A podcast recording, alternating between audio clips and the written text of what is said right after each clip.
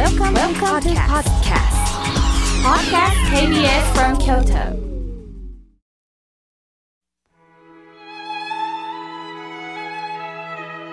改めまして、僧侶の河村明慶です。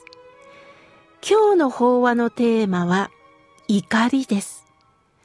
今年特に家族の中、職場で口論となり、相手を傷つけたというニュースを耳にします。腹が立ってどうしようもないという怒りを仕返ししないと気が済まなくなる。これが人間の抱える煩悩です。腹が立ってしまう気持ちは誰でもあります。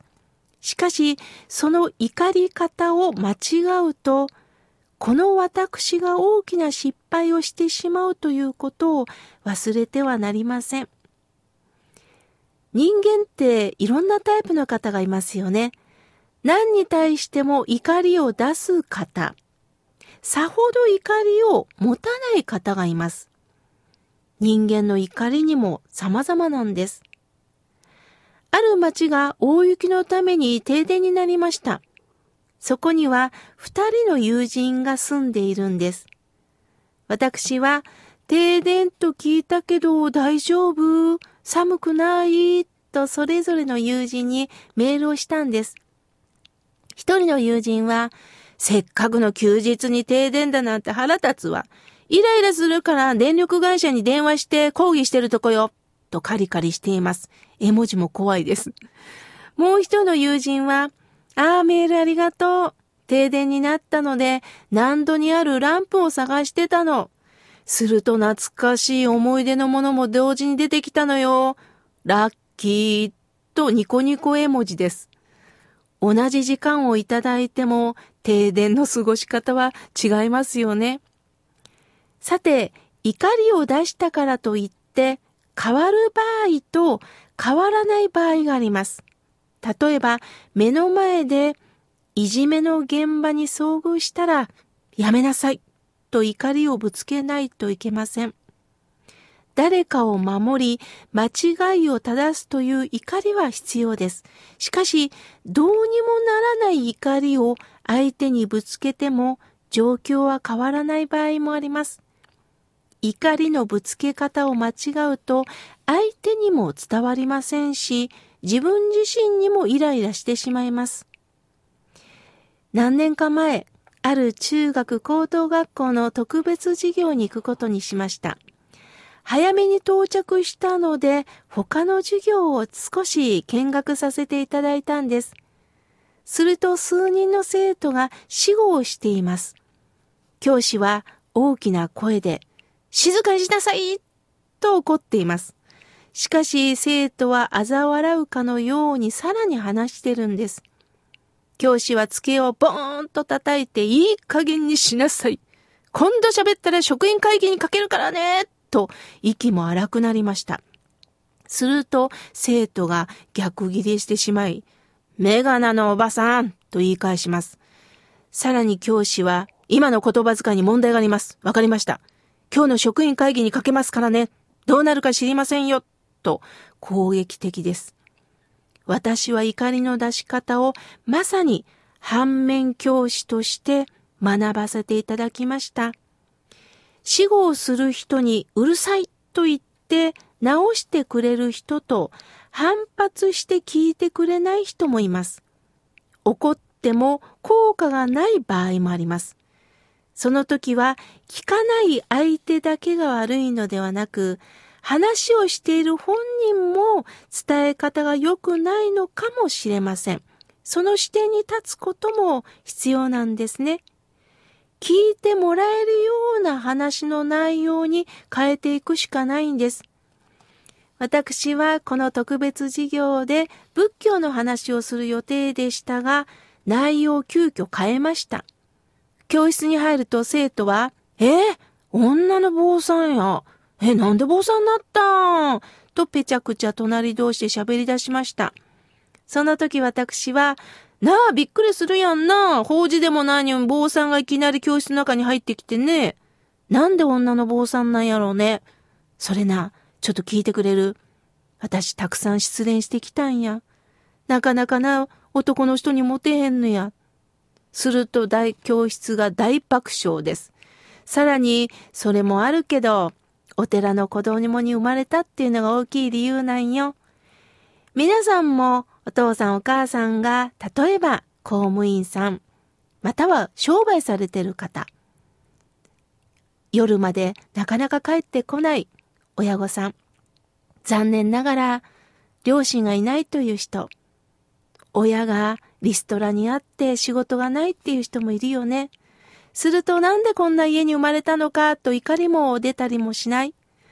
私も高校生の時ね、なんでいつも葬式しかないんや。なんで悲しみ事しかないんや。旅行にも行けんやんか。親を恨んだりした。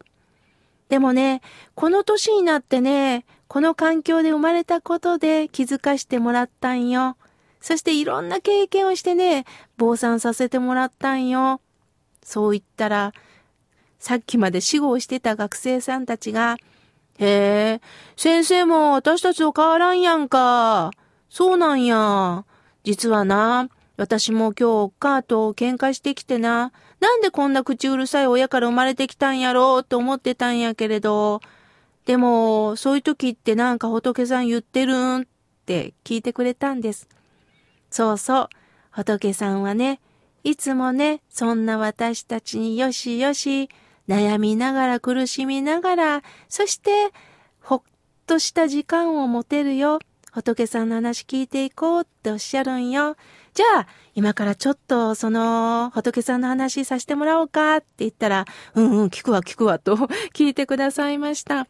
まあ、たまたまだったと思うんですけれども、ちょっとした話の持っていき方で、人間は心を和ましてくれるんですね。ある新州モントさんから相談を受けた時のことです。専門用がたくさんあるのでお坊さんの話が難しいです。どうしたらいいんですか？その時に、確かに、えー、の、学者さんタイプの方がおられます。専門用語をおっしゃると、私たちを引いてしまいますよね。その時に、私たちは逆に質問されるとドキッときます。それをいかに優しくわかりやすく伝えるかというテーマをいただきます。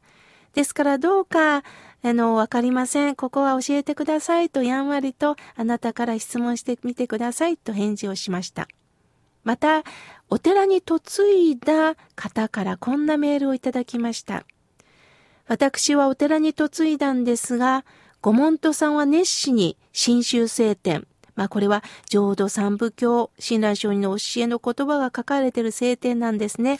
片手に学ばれています。私は劣等感を持ってます。私は何も知らないんです。ある時に法要があった時に、法話で来られた講師の先生にお茶を出すことにしました。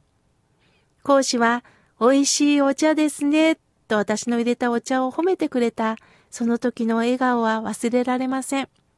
そしてその笑顔にほぐされて、先生、お恥ずかしい話なんですが、私は寺に嫁ぎながら、なんで南無阿弥陀仏のお念仏を唱えるのかがさっぱりわからないんです。こんな私はお寺にいる資格はないんでしょうかって思い切って聞いたんですって。すると講師の先生は、私も含めて誰もお念仏を語れません。そのことを問うために生きてるんですよ。安心なさいとおっしゃったそうです。友人は同じ目線で向き合ってくれたこの言葉に救われたそうです。皆さん、水は温度でいろんな姿を見せます。グラスに入った水を冷やすと氷になって固まります。すると飲むことはできません。